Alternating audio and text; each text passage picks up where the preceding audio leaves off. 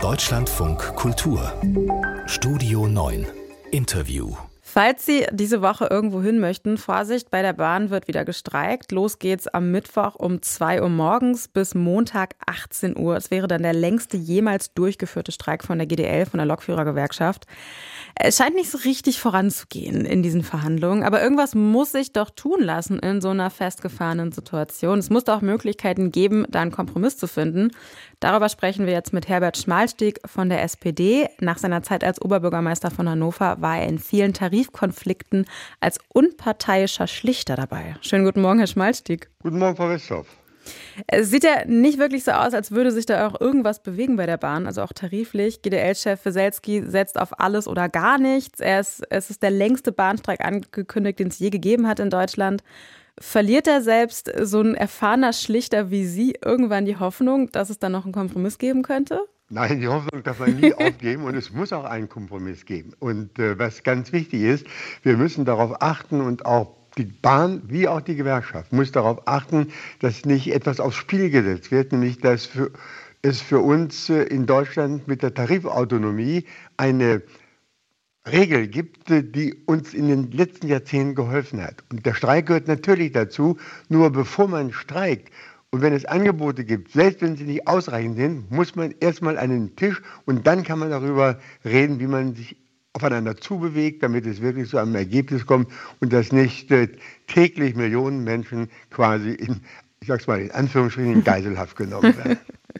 Jetzt äh, ist ja bei dem aktuellen Konflikt stehen ja immer die beiden großen Verhandlungsführer vorne. Ne? Wie viel Macht hat denn aber eigentlich so ein Verhandlungsführer oder so eine Verhandlungsführerin? Also wie viel hängt da an der einen Person und was entscheiden am Ende Gewerkschaften oder eben die Menschen weiter hinten auf der Arbeitgeberseite?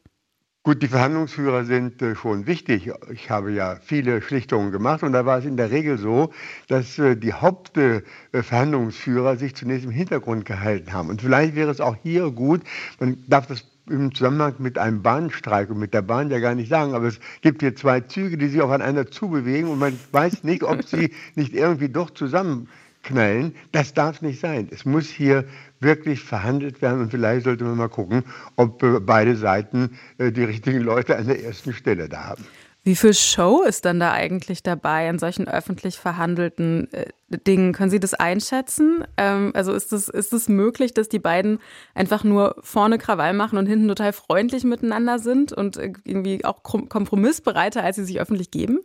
Also ich kann das äh, da nicht einschätzen, weil man in die Persönlichkeit des Vorsitzenden der GDL wohl nicht so genau hineinschätzen kann. Ich glaube schon, dass es hier festgefahren ist und dass man jetzt alles tun muss, dass man an den Verhandlungstisch zurückkommt, damit nicht äh, äh es weiter zu einer Belastung äh, von der, den Menschen, die zur Arbeit wollen, die zur Schule wollen, die, die in die Kindertagesstätte müssen oder äh, die jetzt äh, auch an ihren Arbeitsplatz wollen, dass die nicht behindert und beeinträchtigt äh, werden. Hier muss sich etwas äh, tun und deswegen ist mein dringender Appell, dass man aufeinander sich zubewegt. Unbestritten gibt es das Recht äh, des Streiks, aber vielleicht hat auch hier die Bahn den Fehler gemacht, dass sie zu lange gewartet hat, ein Angebote vorzulegen, was äh, halbwegs äh, auf äh, die Forderungen der Gewerkschaften in den Grundsatzfragen eingeht. Und jetzt muss man sich hinsetzen.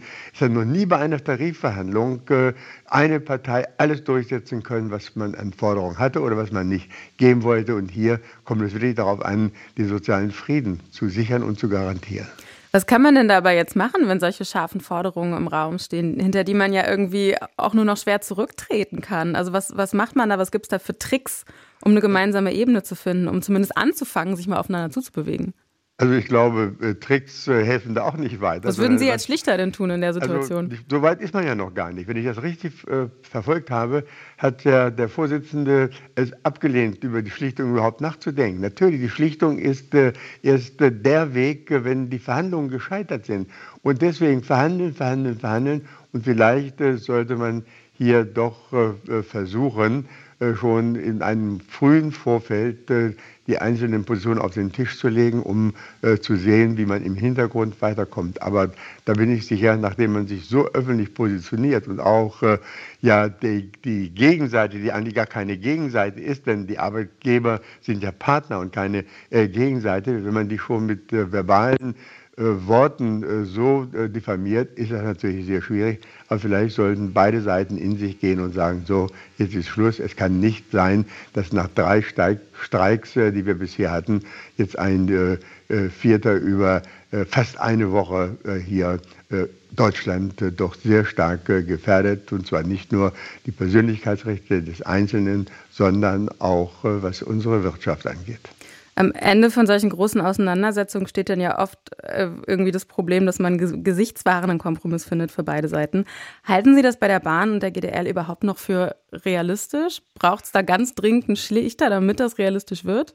Also ich glaube, erstmal muss verhandelt werden und wenn das nicht gelingt, braucht es ein, eine Schlichtung und das kann nur gut sein für beide äh, Seiten ist. Wenn es keine Streiks gegeben hätte in den vergangenen Jahrzehnten, dann wären wir in vielen, vielen Punkten, was die Rechte der Arbeitnehmerinnen und Arbeitnehmer angeht, nicht so weit gekommen. Und äh, es hat immer wieder verantwortungsvolle Arbeitgeber gegeben, die dann äh, mitgeholfen haben, dass man zu einem Ergebnis kommt. Und das hoffe ich auch, dass hier beide Seiten in sich gehen und dass es vielleicht gar nicht mal sechs Tage braucht für diesen Streik, sondern man sagt, okay, wir müssen schon mal zwischendurch äh, die Fühler ausstrecken und müssen sehen, hier geht es so nicht weiter, weil natürlich auch eine Gefahr besteht, dass in dem Moment, äh, wenn äh, immer wieder gestreikt wird, erneut gestreikt wird, mit solchen Formen, wie sie jetzt die Bahn vorsieht, die Gewerkschaft dort gefordert hat und mhm. praktiziert, dass dann äh, die Gefahr besteht, dass auch äh,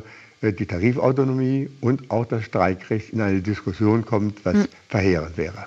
Herbert Schmalstieg war lange Oberbürgermeister von Hannover. Seitdem war er in vielen Tarifkonflikten als unparteiischer Schlichter dabei. Wir haben uns eine Expertise geliehen und gemeinsam über den Bahnstreik gesprochen, über die Frage, was passieren muss, damit es äh, doch noch einen Kompromiss gibt zwischen GDL und der Bahn. Und ähm, ich habe oft das Wort hoffen gehört. Vielen Dank für das Gespräch. Hoffnung darf man nie aufgeben. Alles das Gute stimmt. Ihnen und einen schönen Tag. Tschüss. Tschüss.